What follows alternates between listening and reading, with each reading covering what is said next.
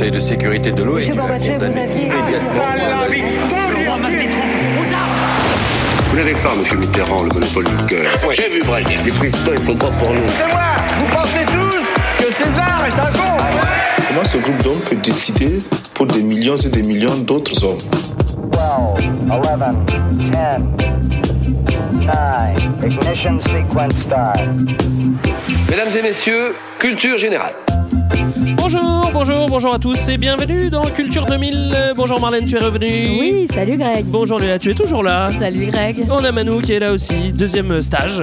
Voilà, je m'accroche. Oh, c'est bien. Et Johan Bonjour, je m'accroche aussi. Euh, Aujourd'hui, dans Ça Culture accroche très 2000, fort. accrochez-vous, accrochez-vous justement. Parce qu'aujourd'hui, dans Culture 2000, on va vous parler de la Seconde Guerre mondiale. Alors, c'est clairement un défi. Ah, je vois que ça te met en joie. Bon, j'attendais pas ça comme. C'est comme clairement la réaction, bonne élève mais- au premier rang, tu sais. Mais c'est vrai que c'est un défi pour nous parce qu'on va essayer de faire rentrer tout ça dans une heure de Culture 2000 et ça va être pas facile. Voilà. Euh, on va donc vous parler de la DER des DER. Ah bah non, ah bah non, non, non, non, la DER des DER, en fait, c'est la première guerre mondiale. Comme quoi, on nous avait menti, il y en avait eu une, après, c'était pas la dernière. On va donc vous parler de la World War II et de ses atrocités. Justement, qu'est-ce que ça vous évoque la deuxième guerre mondiale, Léa? Ah, surprise, on commence par moi. Ça commence euh, à, à m'évoquer euh, tout doucement, euh, tranquillement, le goût du métal. D'accord, Le la goût guerre, du quoi. métal dans la bouche, partout sur moi, oui. Les Voilà. obus, ok, Voilà. d'accord, Léa. Marlène Ésotérisme. Bah, moi, ça m'évoque un genre de longue infusion de plein d'images, de films, de docus. euh. Enfin, je pense que c'est le, vraiment le sujet sur lequel j'ai vu le plus de choses depuis euh, une trentaine d'années. Ouais. Et voilà, donc euh, c'est un peu un épisode comme un aboutissement de, de tout ça. En une heure, on le rappelle, hein, ça va Voilà. pas être simple. Manu, qu'est-ce que ça t'évoque Alors moi, ça m'évoque ma grand-mère, euh, parce que j'ai grandi en Colombie, mais j'ai une grand-mère française, et elle me racontait quand j'étais petit qu'elle a donné de l'eau à un Allemand qui est venu chez elle demander de l'eau avant de se barrer en courant, parce que c'était la fin de la guerre. D'accord. Et c'était voilà, c'était très exotique euh, à Bogota quand on est un petit garçon. euh, c'était Cette étonnant. anecdote, j'imagine. Johan Euh, moi, ça m'évoque deux trucs. D'abord, ça m'évoque la BD de Art Spiegelman, Mouse, qui est, je pense, le plus gros choc de BD que j'ai lu de ma vie, qui est vraiment extraordinaire sur un déporté, un juif américain, enfin, euh, déporté pendant la Seconde Guerre mondiale. Et ça m'évoque surtout mon grand-père maternel, qui était tout jeune à 19 ans et qui a pris le maquis et est parti en Normandie et a été résistant de 43 à 45. Donc, c'est une petite histoire familiale aussi, quoi. D'accord, tu voulais te la raconter? Bah ouais, non, mais moi, j'y suis pour rien. Hein, quand même. Tout de suite, extrait sonore. Juin 1941. L'aigle allemand a refermé ses serres sur la France d'Ambroise Paré. La France, qui vivait dans le souvenir du soleil d'Austerlitz, fait connaissance avec la poussière de Waterloo. Le Français, d'habitude si jovial, est mortifié. Il souffre.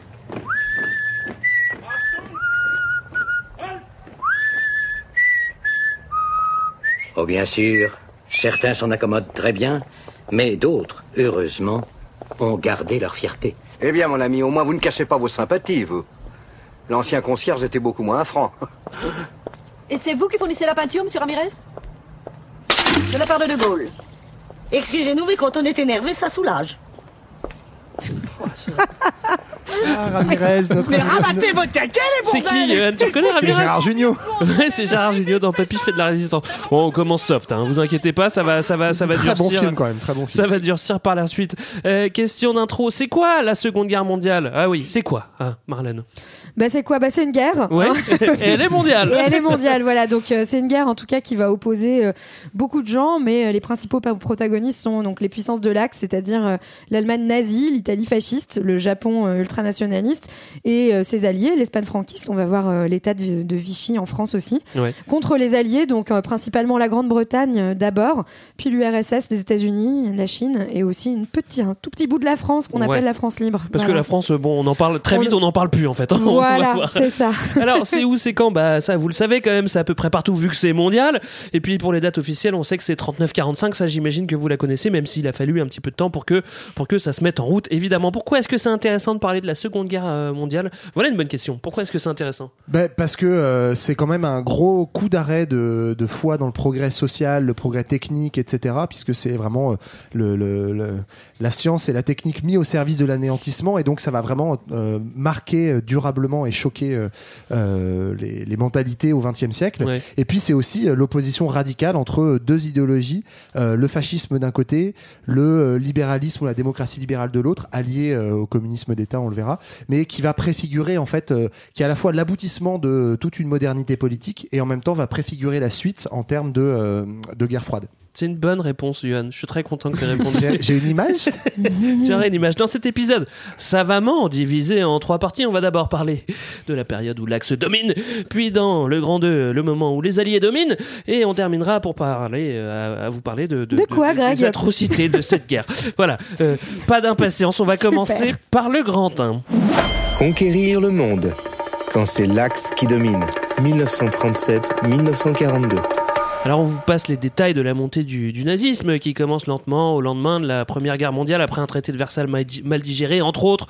Retenez que ça s'est pas fait en un jour. Toujours est-il qu'en 33 Hitler est chancelier euh, de l'Allemagne et que très vite il va vouloir étendre son territoire. Bah ouais, en fait, ça constitue vraiment le, cœur de l'idéologie nazie et c'est vraiment important parce que c'est une guerre qui va être euh, déclenchée par l'Allemagne et dont l'Allemagne est vraiment le principal protagoniste. Il faut savoir que la guerre est, déclenchée par la- l'Allemagne et jamais déclarée. C'est quelque chose d'important, tout simplement. Comment ça C'est-à-dire qu'en fait, Hitler va juste envahir, envahir la Pologne Ouais. parce que pour lui, en fait, la vie est une guerre et c'est hyper important dans dans, dans la vision du monde nazi. La vie est une guerre et celui qui survit, c'est juste le plus fort. Euh, et voilà. Et donc, en tout cas, c'est celui qui va aller chercher à s'étendre. Donc, il a vraiment une stratégie d'expansion de son territoire. Il veut aller euh, conquérir des territoires qui sont en fait nécessaires à la survie de la race allemande jugée supérieure. Voilà. D'accord. Donc, c'est euh, l'alliance de ce nationalisme et d'un racisme biologique. D'accord. Alors Hitler a une petite idée derrière la tête, hein, c'est de tout dominer, ça on va très vite le comprendre et même vous le savez. Mais il va pas pouvoir attaquer tout le monde d'un coup. Eh oui. Donc il va la jouer euh, stratégie en premier lieu et puis il va d'abord se tourner euh, vers l'est. Ouais, alors vers l'est euh, notamment, il y a un gros morceau qui s'appelle l'URSS euh, à l'époque. Et en fait, en préparant donc dans les années 30 justement le conflit, euh, une des idées de- d'Adolf Hitler, c'est que la guerre adviendra effectivement, comme disait Marlène, mais que l'Allemagne pourra pas combattre partout en même temps.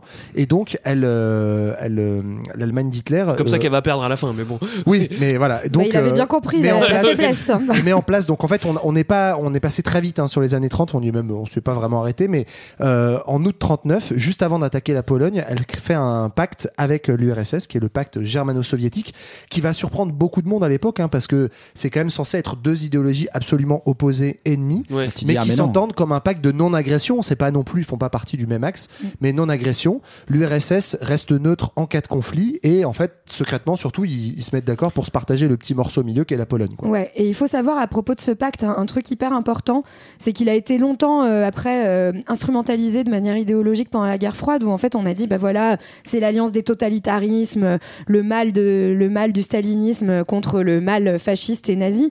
Euh, en fait, Staline pendant plusieurs années, à la fin des années 30, va essayer de tendre la main vers les démocraties libérales et notamment vers la Grande-Bretagne.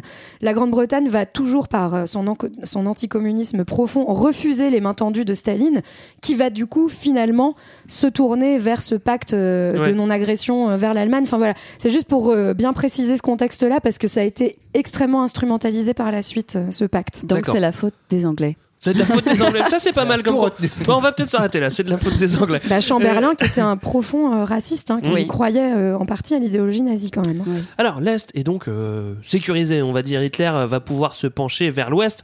À noter que ça aurait euh, peut-être été plus simple euh, s'il avait été breton. Comme ça, il serait parti de l'Ouest pour aller vers l'Est. Mais c'est pas le cas. En tout cas. Pas de chance pour Hitler. t'es un vrai stratège. Ouais, moi, je suis stratège. Le Mais lobby breton encore risque, il faut toujours commencer en Australie. hein. tu, tu parles de Brest, tu veux, tu veux, tu veux, tu, tu, tu t'es envers l'Est. Bon, bref, Euh, il va falloir s'accrocher parce que ça va être très rapide, Euh, rapide, rapide, comme la Blitzkrieg. Mais oui, on avait euh, d'abord commencé très très lentement. Avant ça, Euh, on attendait derrière la ligne Maginot, en tout cas euh, en France. Super idée. appelait la, la drôle de guerre. On attendait, on attendait, il se passait vraiment rien. Et, euh, et, et surprise, le 10 mai 1940, euh, eh ben, c'est c'est ce qu'on appelle la Blitzkrieg, donc la guerre éclair hein, en allemand, où euh, tout à coup, euh, cou- coup, à, coup coup, à coup, sont, sont envahis. alors plutôt, j'imagine d'abord les Pays-Bas, Belgique, Luxembourg et, et ensuite France. En tout cas, une offensive lancée par le Nord et par les Ardennes aussi pour les, les nazis.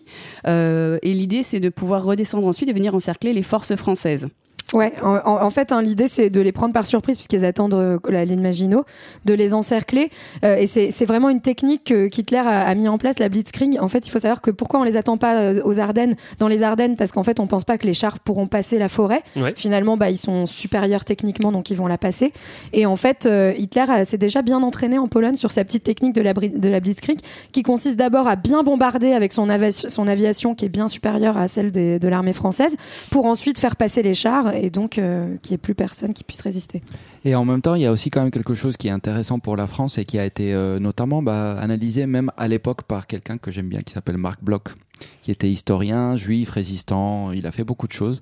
Et il raconte dès 1940, en fait, euh, il, il dit euh, notamment l'importance de la mentalité des généraux français, en fait. Au-delà des questions techniques, euh, c'était des gens qui étaient tous des vieux vétérans de la Première Guerre mondiale. Ouais, ouais, ouais. Et du coup, à aucun moment, ils avaient, on va dire, la, la capacité mentale pour penser stratégiquement cette nouvelle guerre. Et donc, euh, voilà, il y avait aussi un peu, un peu de l'incompétence, on va dire, euh, au, Alors niveau que- de, de, de l'armée pour pencer ce type d'offensive. C'était pas tout- des start-upers, quoi. Ouais, c'était pas des start-upers. Les start-upers nazis, ils étaient tous sous amphétamine. C'était aussi beaucoup plus facile.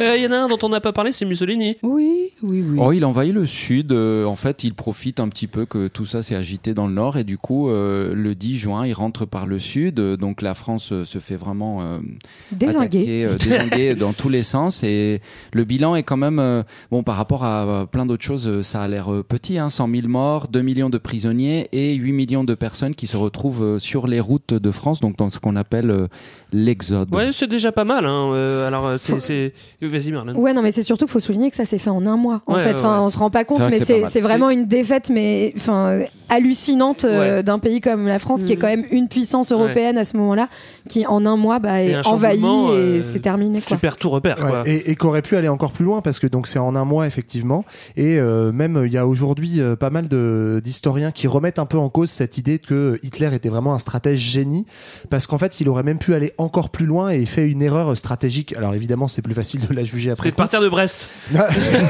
C'est vrai qu'on lui avait quand même dit quoi. non, c'est qu'en fait, en gros, après avoir défoncé toutes les lignes, euh, donc euh, belges, hollandaises, françaises, etc.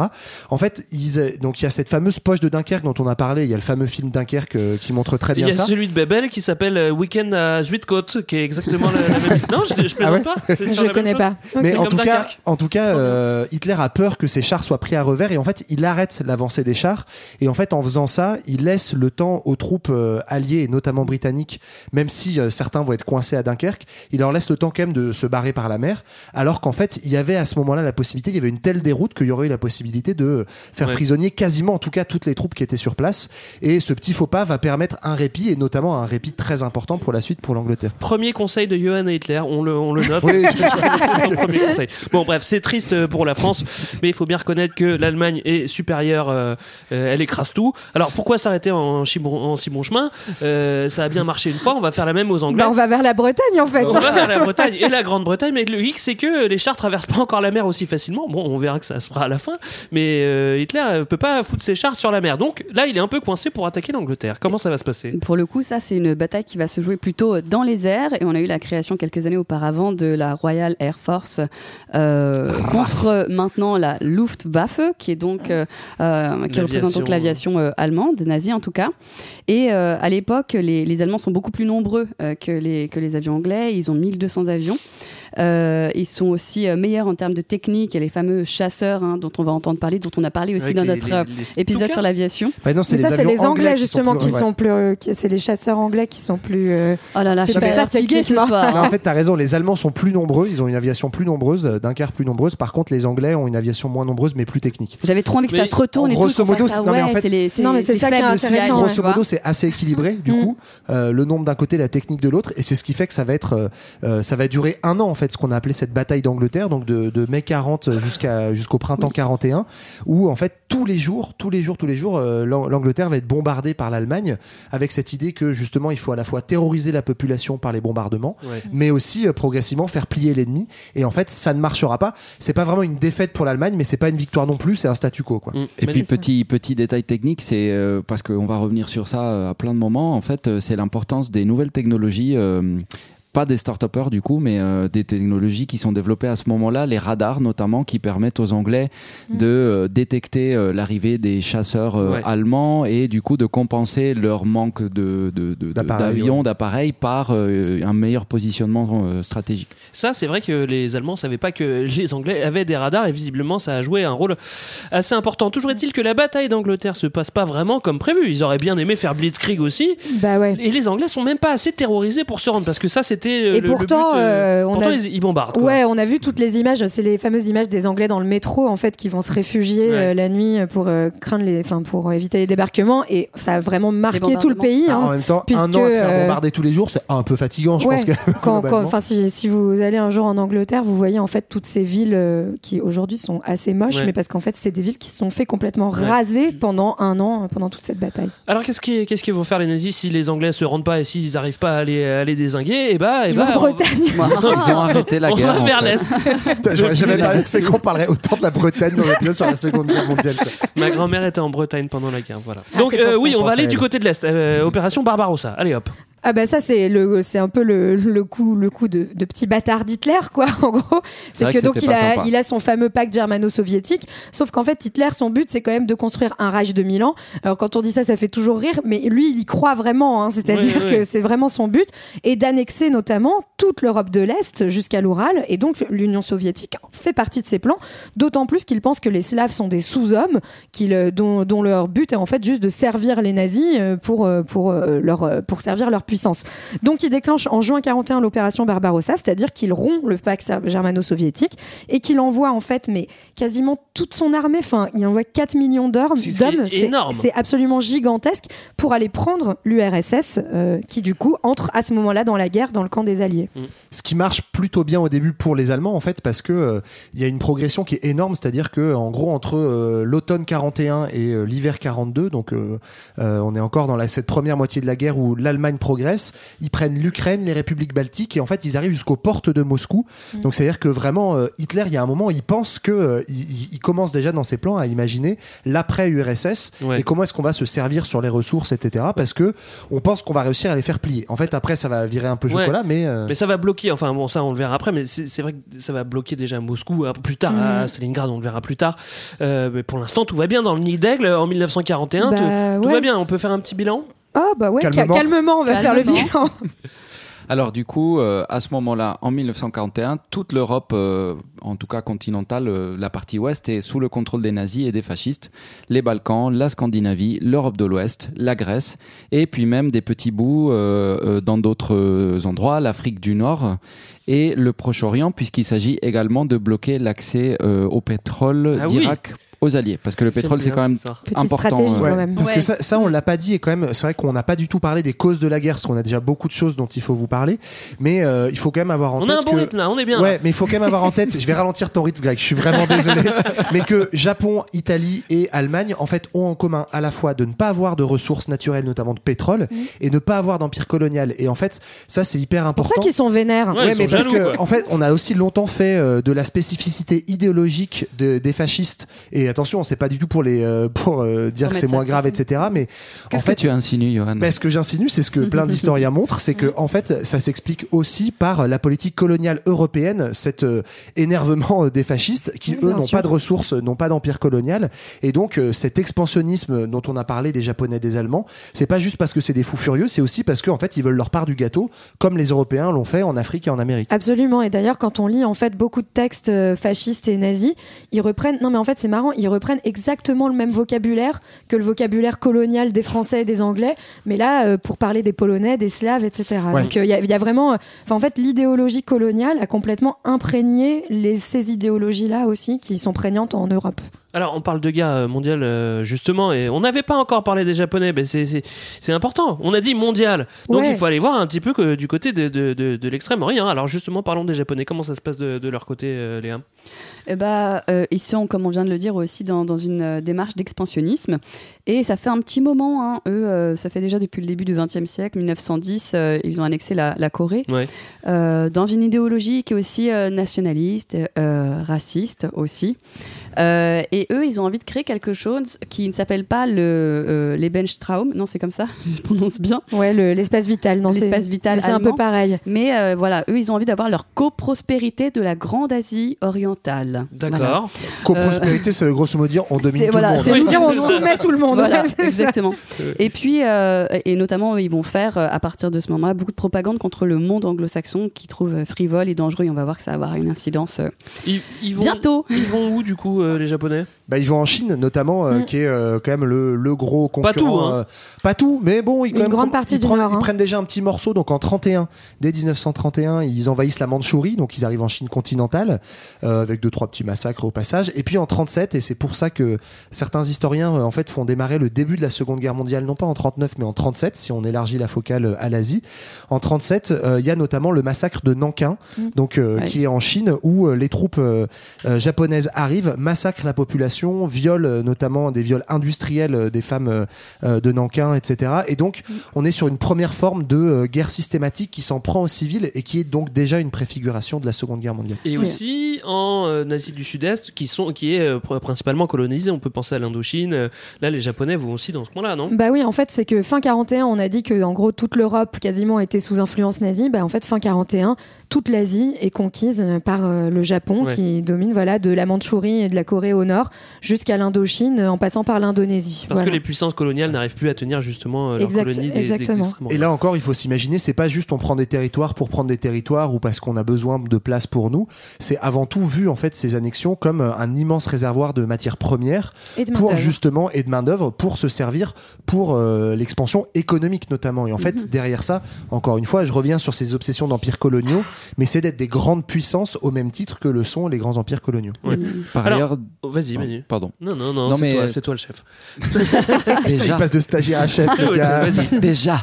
Euh, non, mais c'était juste pour dire, en fait, euh, pour prolonger sur cette histoire des ressources, c'est que euh, quand on parle de mondial, en fait, il y a déjà ces, ces territoires coloniaux et même au-delà des territoires qui ne sont pas concernés directement par la guerre, euh, no- notamment par exemple l'Amérique latine, euh, euh, qui en fait sont aussi concernés quand même parce que toute la question de la production, euh, toute l'économie de ces pays est transformée et l'enjeu de qui peut bénéficier des ressources qui sont produites dans ces pays entre aussi en jeu. Donc en fait, euh, on est quand même euh, de ce point de vue-là euh, dans quelque chose qui concerne vraiment euh, tous les recoins tu de fais la terre. bien de le dire parce que c'est vrai qu'on pense souvent que l'Amérique, l'Amérique du Sud, euh, elle est plutôt, enfin, elle est pas dans la guerre mondiale. Mais si on a dit mondiale, c'est qu'il y a un rôle. Tu fais Oui. bien de préciser. Euh, on retourne du côté de Pearl Harbor. Alors on commence à avoir l'habitude des cultures 2000 à Ouais. Pearl Harbor. hein. Bon bah voilà, hein, Charmant un, charmant c'est- deux. Voilà, Vous vous charmant, charmant charmant deux, un, charmant ils sont tranquilles et puis les Japonais en fait ils veulent continuer, bah en fait ils progressent tranquilles donc il y a un moment bah eux aussi ils arrivent un peu comme au bout de la Bretagne et donc Ouais, c'est ça. voilà ils veulent ils veulent traverser l'océan. Euh, bref, euh, en gros enfin l'idée c'est de forcer les États-Unis à entrer dans la guerre parce Mm. qu'en réalité les États-Unis n'entrent pas en fun, guerre parce que euh, l'opinion publique est complètement pacifiste et refuse l'entrée en guerre. Donc Roosevelt, lui, il est plus, en fait, il soutient les Alliés, mais il est bloqué par euh, cette opinion publique. Mais en fait, il vend déjà des armes euh, à la Grande-Bretagne euh, depuis 1937, etc. Ouais. Et donc, en septembre, en décembre 41, les Japonais attaquent par surprise la base américaine de Pearl Harbor, dont on a déjà longuement parlé. Tout ça pour, et donc ça provoque l'entrée en guerre des États-Unis euh, avec euh, aux côtés des Alliés. Ouais, Josh Hartnett va mourir. Ah, Moi, j'aurais, j'aurais un conseil pour les Japonais, d'ailleurs, comme Johan a fait pour les, pour. En fait, euh, les, les Japonais, ils ont été un petit peu, euh, ils ont, il y a eu un peu une sous-évaluation, euh, ou plutôt une surévaluation de l'effet que Pearl Harbor allait avoir. Et euh, euh, finalement, l'idée, c'était que ça allait arrêter les Américains pendant beaucoup plus longtemps que ça les a arrêtés. Au Ouais, contraire, ça les a vraiment énervés. Ouais, ça les a chauffés à blanc. Ça les a chauffés à blanc. Ils ont commencé à produire des, a- des, des bateaux euh, en série. Et donc, euh, voilà, c'est un peu, il faut pas trop. euh, Ouais. Pas trop énervé. Voilà. En fait, c'est une Il faut victoire. pas énerver les. États-Unis. C'est Voilà. une victoire militaire Pearl Harbor pour les Japonais, mais c'est une défaite stratégique parce que à terme, ça va, ça va Ouais. vénérer les Bah, à terme, ils vont vraiment s'énerver, ouais, en Ouais, ça- Japon, les Américains. Ouais, faut pas trop les chauffer. Donc, entrée en guerre des États-Unis. Euh, toi, Yohan, tu nous disais que c'était plutôt en 37 que la guerre mondiale com- commençait. Là, souvent, Oh, on prend moi, Pearl Harbor rien. aussi pour dire que c'est c'est euh, c'est le moment où tout le monde euh, rentre en jeu. Bref, euh, on repart en Europe maintenant. et On va s'intéresser aux pays occupés par les nazis. Alors, ils Ah. occupent pas juste pour le kiff. hein. Voilà. Ils pas juste le kiff et le French Cancan. On s'en doute. L'occupation, c'est avant tout le moteur de la guerre parce que c'est les na- les nazis vont voler les richesses et les matières premières des pays qu'ils occupent pour alimenter leur, leur leur machine de guerre. En fait, C'est ça, ouais. En Bah, Oui, va- enfin vas-y, Johan. Non, mais effectivement, euh, cette idée, c'est que déjà, on est dans des économies de guerre, on en parlera tout à l'heure, mais donc euh, le but, c'est de produire beaucoup très vite, et donc il faut avoir à disposition de la main-d'œuvre en masse et euh, des matières premières en masse. Donc, d'abord, tous les pays colonisés hein, par l'Allemagne, on pourrait le dire comme ça aussi, en tout cas les Mhm. pays occupés, sont, sous- on, on leur soustrait toutes leurs matières premières, tous leurs produits alimentaires, hop, tout ça on réquisitionne au profit de l'Allemagne. Voilà, donc ça, ça va être le, le premier élément. Et puis ensuite, le deuxième, c'est les populations qu'on va mettre à marche forcée au travail, euh, soit être enrôlées de force dans leur pays pour produire pour l'Allemagne, soit carrément euh, vont euh, aller en Allemagne. hein. c'est notamment le STO, le service du travail obligatoire, euh, qui a été très connu en France parce qu'il a fait basculer un certain nombre de gens dans la résistance. En 43, on réquisitionne la force de travail pour l'envoyer en Allemagne. Donc, que ce soit de ton pays ou euh, alors euh, envoyé directement en Allemagne, t'es là pour bosser pour la machine de guerre. Quoi. Ouais, Une, fois, une fois occupés, les pays sont euh, affaiblis, évidemment. Il n'y a pas 36 000 solu- solutions. Globalement, les États soumis, ils vont plutôt collaborer. Il n'y a pas beaucoup d'exemples Ouais. d'États euh, Bah. conquis qui, euh, qui, qui lâchent pas l'affaire parce qu'une fois que tu as signé un armistice, euh, eh ben, t'as signé. quoi. Alors, Bah. bien sûr, il y a des poches de résistance, hein, mais bon, C'est surtout de la coopération. En fait, tu, tu vas avoir un, un phénomène qu'on retrouve dans plusieurs pays, euh, notamment en Pologne et en France, c'est-à-dire qu'il va y avoir un, enfin, des gens qui vont se, euh, se targuer d'être le gouvernement en exil euh, républicain à chaque fois et donc qui vont aller se réfugier à Londres, mais qui constituent en fait une minorité. Mm. Et de l'autre côté, on va avoir des occupations qui donnent lieu à ce qu'on appelle des collaborations, euh, parfois euh, très très poussées. Et ça, en fait, on va en trouver bah, en Suède, en Hongrie, en Bulgarie, en Slovaquie, en Roumanie, en Croatie, aux Pays-Bas, en Norvège. Bref, l'Allemagne a plein de nouveaux copains. Et puis surtout aussi un grand nouveau copain chez nous, Cocorico, euh, puisque donc, enfin voilà, on n'en a pas parlé tout à l'heure, hein, mais la défaite de mai 1940, elle donne lieu à une chose particulière en France, et c'est le seul pays qui connaîtra cette situation. Il faut aussi le dire. On va avoir la partie nord, donc à- hein. à, peu près donc les, les deux tiers du territoire au nord qui vont être occupés militairement par l'Allemagne et donc administrés par les Allemands, mais la partie sud va être appelée la zone libre euh, de manière impropre évidemment, va donner lieu donc au gouvernement de Vichy et là est administrée encore par la France, ce qui n'est pas le cas dans les autres pays occupés et c'est vraiment important de le dire. Voilà. Et euh, je reviens juste sur la zone libre. Je dois avouer très naïvement que j'ai compris que c'était pas une zone libre. Moi, j'avais- je croyais vraiment que c'était une zone libre parce que dans la Grande Vadrouille, quand ils passent dans la zone libre, ils sont libres et les Allemands arrêtent de les poursuivre. En fait, Mais- c'est faux. C'est un film. en fait, non, mais c'est tout l'enjeu, c'est-à-dire qu'elle est libre dans le sens où elle ne fait pas partie du Reich, en fait, concrètement. C'est Elle n'est pas, euh, c'est pas un territoire euh, euh, où euh, l'armée allemande a les pleins pouvoirs. En revanche, euh, donc, elle, elle est libre de ce point de vue-là, mais en revanche, effectivement, par la politique que mène ce gouvernement, elle collabore largement, et notamment euh, la police euh, allemande, la police politique, la Gestapo a euh, droit de citer, et voilà, donc il y a des collaborations entre les services administratifs, les services politiques. Donc, effectivement, globalement, si t'es juif ou résistant, même si t'es en zone libre, ça chauffe un peu pour ton Et cul, du quoi. coup, j'ai- j'ai- je- moi, j'ai jamais vraiment compris pourquoi pas tout envahir. En fait, c'est- c'est c'est- c'est diplomatique. C'est genre, oh, on vous laisse un petit bout, comme ça, vous faites, euh, vous pétez pas un câble. Qu'est-ce qui, qu'est-ce qui... Ah, En quelqu'un a la euh, réponse à ça? Non, non, mais en fait, en fait, c'est vraiment, c'est vraiment intéressant parce que c'est une exception et, et qui va avoir un rôle important. Euh, Par exemple, la France va être un des pays dans lequel, finalement, en termes de proportion de juifs déportés, c'est une des proportions les plus faibles sur la Mm. population de juifs qui était en France. Et ça s'explique aussi par le fait qu'on ait laissé un gouvernement français qui, mine de rien, a collaboré, mais aussi a essayé de négocier des trucs, pas pour sauver les juifs hein, ou pour sauver les résistants, mais plutôt en fait pour sauver sa souveraineté. Et en fait, dès le début, euh, Hitler fait le choix de se dire que les Français ayant l'air d'avoir euh, envie de collaborer vont finalement être plus efficaces. Ça sert à rien de les vont forcer. finalement être plus efficaces Ouais, que les forces allemandes. Il y a aussi une chose particulière, c'est que la France a une place particulière dans l'idée d'Hitler, euh, à l'inverse des pays de l'Est qu'il compte vraiment intégrer au Reich et qu'il intègre au Reich dès le début. La France, pour lui, est un peu une zone de transition dont il sait pas vraiment quoi faire encore Mm. dans son plan. Il sait pas vraiment s'il veut l'intégrer au Reich ou en fait euh, bah, juste euh, complètement le soumettre euh, et en faire un, un État parasite, une colonie parasite, quoi. Voilà. Et, et juste pour voir la, la manière dont la, la vision raciale de Hitler, elle, explique aussi beaucoup parfois les, les rapports avec certains pays. La Norvège, par exemple, c'est un pays particulier en termes d'occupation parce qu'il y a vraiment plutôt cette idée d'intégration. Et il y a même, puisque à la base de tout ça, il y a cette idée de l'arianisme, bon, de la pureté de la race blanche, il y a une vision, par exemple, des Norvégiens comme des gens qui sont finalement euh, une version très évoluée. En fait, euh, c'est presque de l'allemand en, en meilleur, d'une certaine manière. Voilà.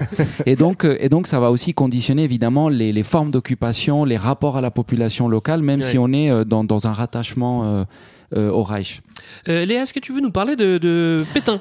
Ah, de Pétain et de sa fameuse devise. Bah oui, bah oui. Par exemple, Pétain, lui, euh, il est hyper vieux. De- Il a fait la Première Guerre mondiale. euh, C'est un héros, ouais. Voilà, euh, donc on Le met un Verdun. petit peu euh, euh, parce qu'on le connaît, qu'il a fait des belles choses à Verdun. Euh, et donc Enfin, je vois pas ce que tu peux faire de beau à Verdun. Bon, globalement, si tu fais un truc beau, c'est que t'es quand même affreux, quoi. En tout cas, il est élu président du Conseil le 16 juin 1940 et euh, dans la foulée, l'Assemblée euh, euh, lui donne les pleins pouvoirs. Ça veut dire que quand même, il y a beaucoup de personnes qui sont derrière lui. C'est pas lui tout seul. hein. C'est toute une, une tripotée euh, d'hommes, d'ailleurs, Ouais. à l'époque. euh, qui, euh, qui lui permettent de mettre en place ce qu'on appelle l'État français, donc l'État euh, qui français qui collabore et qui est un régime autoritaire, euh, anti-parlementariste, et avec ce fameux culte de la personnalité. En tout cas, euh, ce qui est intéressant, c'est d'une part qu'ils vont à Vichy, et ils n'ont pas aimé Clermont-Ferrand parce que c'était trop ouvrier, et euh, ils n'avaient pas aimé. Ils préfèrent Alors les Vichy, bons y a bains des de termes, Vichy. voilà. Et puis ensuite, ils mettent Vichy justement en œuvre cette, euh, cette euh, devise euh, travail, famille, patrie. Donc euh, travail voulant dire. Euh, euh, bah, nous, on pense pas vraiment euh, comme ces feignasses de communistes et du Front populaire. Maintenant, euh, on travaille. Euh, famille. euh, On pense pas comme le Front Populaire. Nous, on a une famille. L'idée, c'est que bah, dans le Front populaire, il y avait tous les sorts des corporations, euh, de- des syndicats, etc. On se dit, ouais, vaut mieux pas trop que les gens se parlent et qu'ils commencent à, à faire la révolution contre nous. Donc, on va rester dans la famille, simplement. Et puis, euh, la patrie, euh, la patrie, évidemment, dans un élan nationaliste, xénophobe aussi, euh, et antisémite. Voilà, c'est euh, la France aux Français. quoi. Mais en fait, ouais, euh, c'est quand même, euh, c'est quand même un État fasciste en fait, on peut le dire. Ouais, enfin, c'est ça, ça. ça Ah imite oui, exactement. Et c'est vrai qu'en France, on a eu du mal quand même. C'est le mot, il est dur se à dire. dire, hein, hein. quand on nous l'apprend à l'école, on nous le dit pas. Mais si tu regardes la Révolution nationale et ce programme, c'est à peu près peu ou prou la même chose que ce qui se passait en Italie. Peut-être pas la- exactement la même idéologie que l'Allemagne nazie, Mhm. mais ça ressemble quand même à du fascisme. Et donc, on est dans cet effet de mode aussi, hein, ce qui existe en Espagne, dont on n'a pas trop parlé, Ouais. etc. Alors c'est vrai qu'en plus pour la France ça va très très vite vu qu'elle se fait écraser euh, comme on l'a dit Blitzkrieg Plutsch. Et Hitler euh, il va carrément rendre visite à Pépé Pépé Pétain euh, très très vite PPDA, en PPDA, putain, on parle non, Oui, Pépé oui. Pétain. Et en fait, Pétain arrête les combats très vite parce qu'il se dit, oh, en fait, ça va être. Enfin, bon, ça c'est une théorie. Il dit, bon, euh, ça va, ça va être l'hécatombe. J'arrête les combats. Ou alors il dit, bon, je vais collaborer. J'arrête les combats. Les combats, on saura jamais trop. Mais Oui, voilà. Donc en gros, le, enfin en juin, en juin, pour juste rapidement, en juin 1940, c'est la fin des combats, c'est euh, la capitulation française. Et puis dès octobre 1940, Pétain rencontre Hitler à la fameuse rencontre de, de Montoire où il y a aussi euh, von, Repu- von Ribbentrop. Et euh, c'est l'entrée dans la collaboration qui va être administrative, économique, militaire.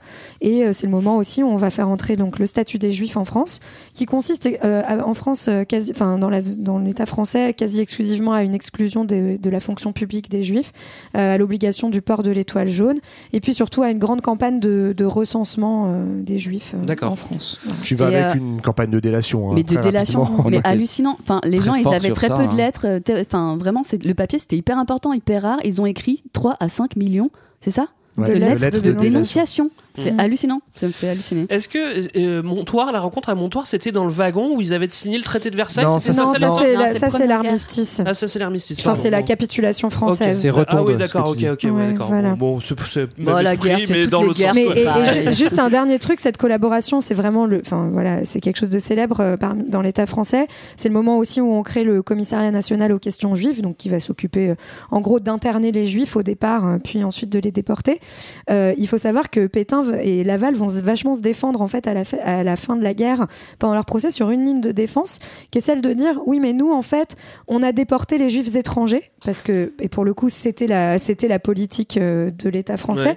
Mais du coup, c'était un moindre mal, c'était pour protéger les juifs français que eux, on n'a pas déportés.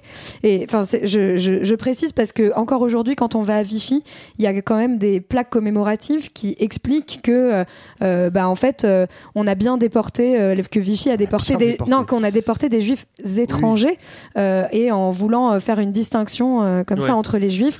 Et donc, Sauver c'est- les meubles, c'est- quoi. voilà, et Ouais. ceux qui euh, n'avaient pas la nationalité française, ce qui était le cas de beaucoup de juifs qui étaient quand même des immigrés euh, Oui, relativement oui, oui. récents euh, des pogroms de l'Est. Voilà. Même à la télé, euh, il y a des gens qui disent ça encore. hein, donc, Mm. euh, voilà.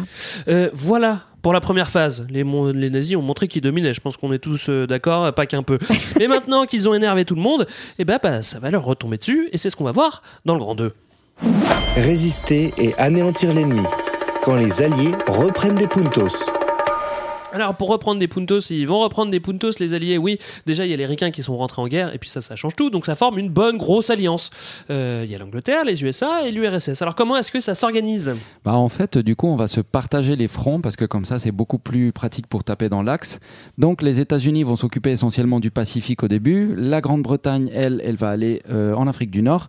Et puis l'URSS, euh, elle essaye déjà de reprendre euh, ce qu'elle a perdu au début de la guerre. Donc, c'est vraiment l'année 1942 qui constitue un peu la charnière euh, de ce côté-là et où les Alliés commencent à reprendre euh, Des puntos Des puntos, voilà. C'est Euh, l'année où mon papa y naît aussi, c'est pour ça peut-être. C'est sans doute ça, à mon avis, la bascule de la guerre. C'est la bascule de la guerre, voilà. Euh, Des batailles, des batailles célèbres, hein, évidemment. Oui, alors Ça, il y en a des bêtailles. Il y en a Ah des bah ça, batailles. oui, c'est la Il y a de la bataille. Alors pour faire un petit peu un petit parcours comme ça, voyage des batailles, on a en juin 1942 la bataille de Midway où, Dans le Pacifique. dans le Pacifique euh, où les Japonais euh, goûtent euh, le- l'eau salée de la mer, enfin de l'océan, parce que ils se de font la poésie avec ils se avec font la beaucoup couler en fait. C'est vraiment un peu une catastrophe militaire pour les Japonais. Ils perdent l'essentiel de leur capacité de Ouais. mobilisation et du coup à partir de là ils ne font qu'encaisser. euh, euh, voilà, donc ça c'est pour le Pacifique. En Grande-Bretagne, la Grande-Bretagne, elle s'occupe de l'Afrique du Nord et donc là aussi, novembre 1942, la victoire à El Alamein en Égypte.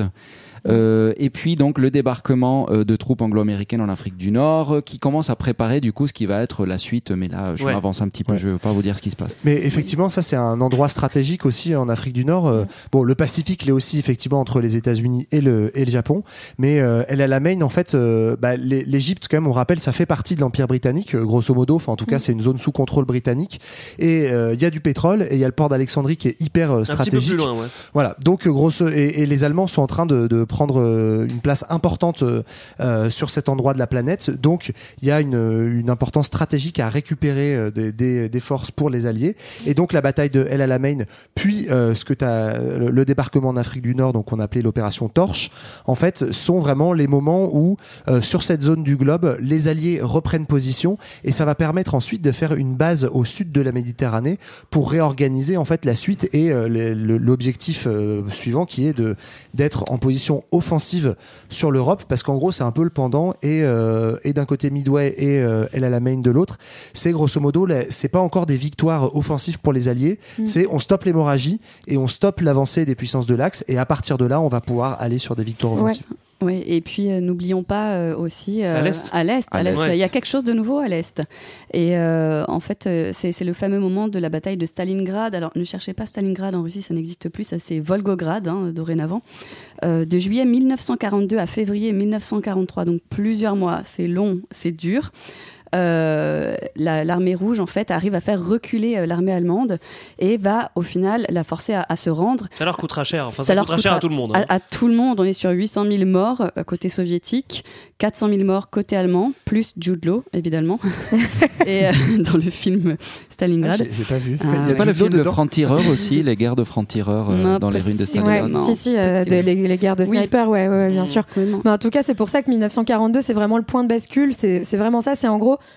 ça y est, on a arrêté l'avancée des Allemands.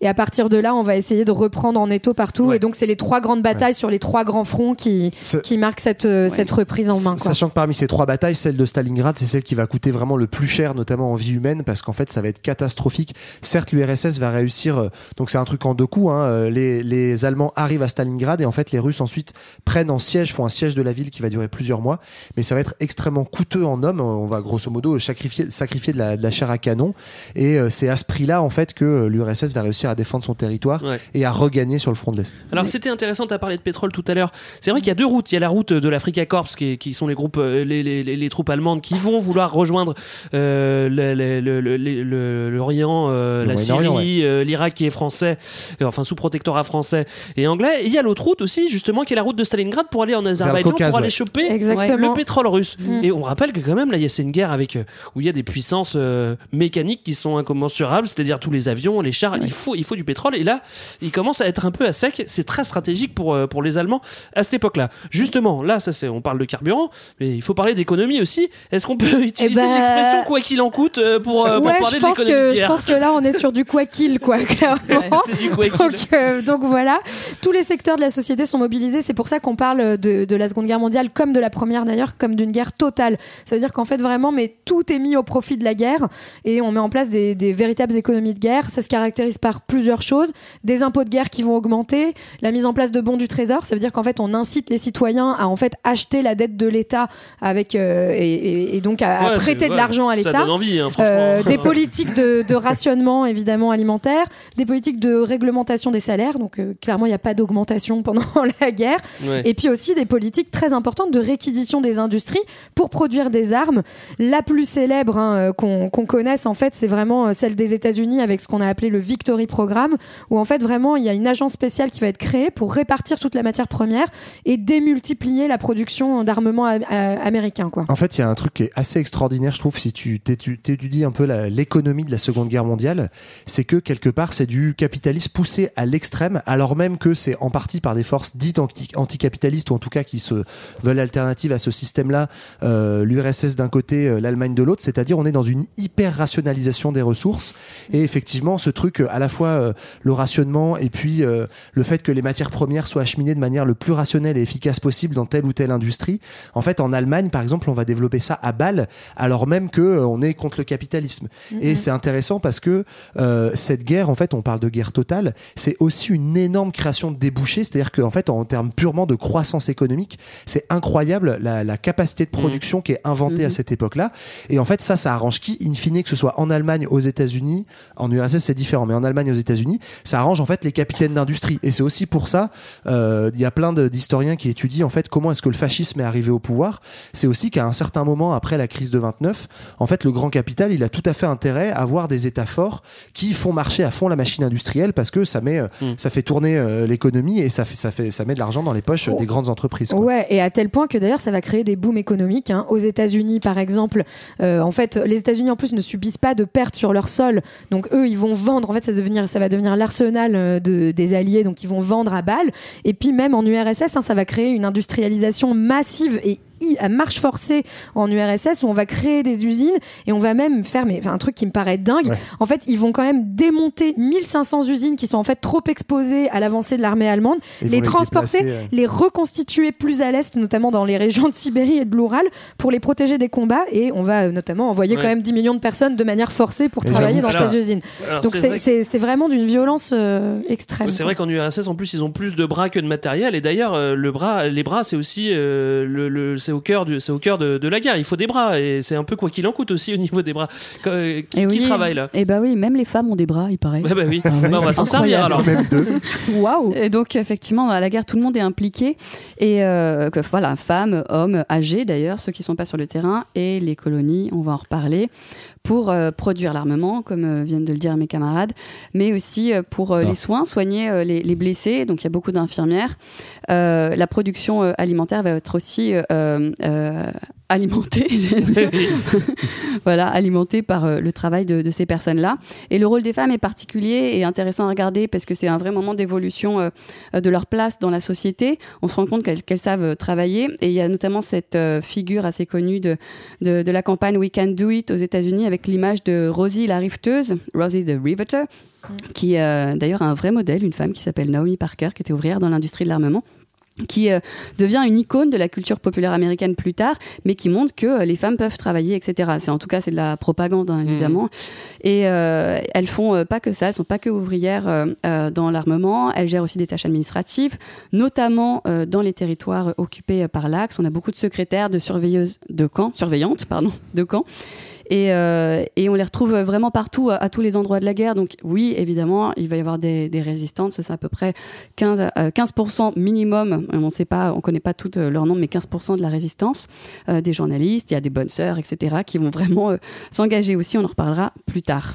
On va faire une petite pause musicale. J'ai l'impression qu'on va pas tenir cette heure. On avait dit une heure, on va pas la tenir là. Ah, on va faire de notre mieux. Alors musique, Johan, qu'est-ce qu'on s'écoute? Ah bah une petite pause fleur au fusil hein, et avec le point levé s'il vous plaît avec le fameux Bella Ciao, l'hymne des artisans italiens. Alors l'origine de cette chanson nous vient des Mondine, ces ouvrières agricoles qui repiquaient le riz dans la plaine du Pau et inventaient les chansons populaires contre leurs conditions de travail misérables. Alors ajoutez ça la voix sensuelle d'un certain Yves Olivier que vous reconnu. entendez derrière, le vrai nom Yves Montand bien sûr, et vous avez forcément deux trois poils qui s'hérissent le bras. Oh partigiano, portami via. Oh bella ciao, bella ciao, bella ciao, ciao, ciao partigiano, portami via, che mi sento di morire. E se io muoio da partigiano, oh bella ciao, bella ciao, bella ciao, ciao, ciao, e se io muoio da partigiano, tu mi devi seppellir, mi seppellirai lassù in montagna. Oh bella ciao, bella ciao, bella ciao, ciao, ciao, mi seppellirai lassù in montagna, sotto l'ombra di un bel fior. E la gente che passerà, oh bella ciao, bella ciao, bella ciao, ciao, ciao, e la gente che passerà e dirà,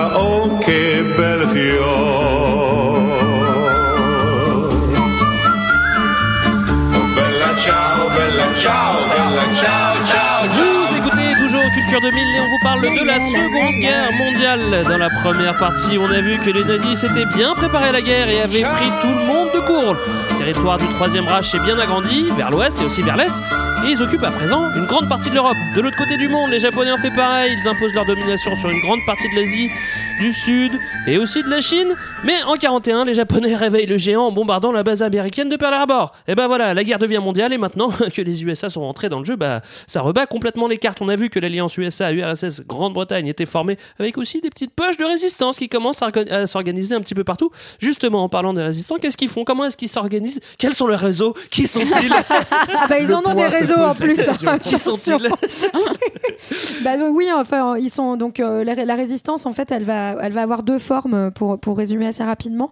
Euh, la forme de résistance plutôt euh, en fait dans les territoires occupés, donc euh, bah, ceux qui subissent euh, l'occupation nazie et qui va être une résistance euh, assez, enfin assez minoritaire.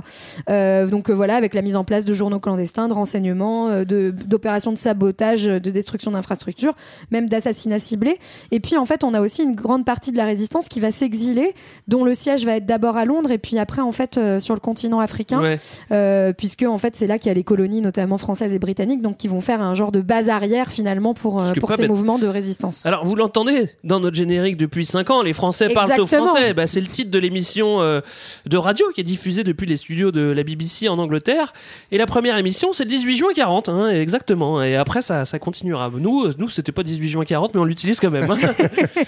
Ben non, effectivement. Et puis, comme l'a dit Marlène, en fait, euh, on a beaucoup l'image, euh, parce que c'est assez héroïque, hein, du maquis, des maquisards, des gens qui euh, résistent en, en France, sur le, à l'intérieur du territoire métropolitain.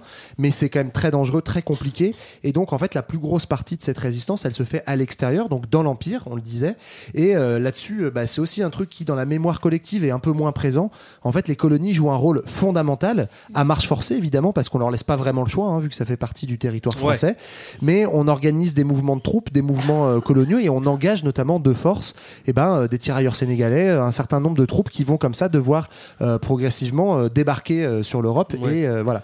Donc la résistance, c'est aussi en grande partie cette, ce mouvement sur les colonies et ces bases arrière. Dans un parallèle un peu étrange, mais c'est quelque chose que j'ai découvert aussi parce que je sur la, la difficulté en fait de résister. hein. Dans certains pays, c'était quand même très difficile de s'organiser, et notamment euh, en Italie, par exemple, les Allemands, puisqu'ils étaient quand même assez occupés ailleurs, ils ont utilisé des unités auxiliaires de prisonniers russes et ukrainiens qui étaient euh, justement chargés de euh, lutter contre la résistance au niveau local. Donc, euh, d'une certaine manière, alors c'est pas exactement les populations des colonies évidemment, mais il y a quand même aussi ce genre de mouvement. C'était des volontaires généralement, donc euh, probablement des personnes qui trouvaient que c'était plus intéressant que de, de, de croupir dans un camp. Mais il y a des populations qui sont mobilisées aussi pour ce type de mission et voilà qui complexifie encore le tableau. Mais en tout cas, oui, cette, cette résistance, du coup, surtout, faut aussi comprendre qui c'est. hein. donc c'est des, c'est des gens qui sont volontaires. Euh, et puis pareil, on a souvent tendance à associer ça à beaucoup d'actes de bravoure. Il y avait aussi beaucoup de résistance du quotidien.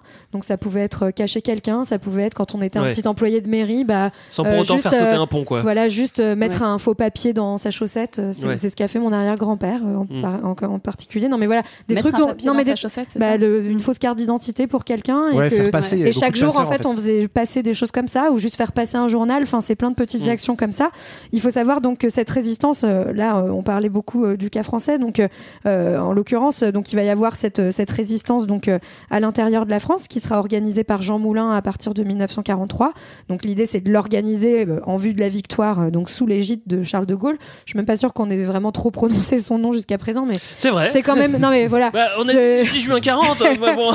bon voilà et, et Charles de Gaulle qui lui a mené en fait pendant les premières années donc l'armée de la France libre cette fameuse armée dans les colonies Euh, juste une précision aussi par rapport aux coloniaux ils ont été en grande majorité forcés à entrer dans cette armée hein. ils n'ont pas vraiment eu le choix ils étaient sujets français Ouais, c'était pas terrible non plus. mais il y en hein. a aussi qui s'y sont engagés volontairement et c'est important de le dire parce qu'en fait, euh, ce qu'ils ce qu'ils- ce qu'ils espéraient, c'est que en combattant, finalement, ils soient considérés comme les autres Français et qu'ils accèdent aux valeurs universelles promues par la République française, donc Ouais. euh, de liberté et d'égalité. Donc, enfin, il y a eu vraiment un, mou- un mouvement d'espoir aussi à ce moment-là euh, dans certaines colonies Ouais, et puis même de la euh, guerre. pas forcément que de l'espoir naïf, parce que c'est aussi stratégiquement et politiquement certains mouvements déjà nationalistes, c'est-à-dire indépendantistes dans les colonies qui existaient dans les années 20-30, qui se disent bah c'est aussi une moyen de, de moyenner notre indépendance euh, si on gagne la guerre, c'est de dire bah on participe à l'effort de guerre.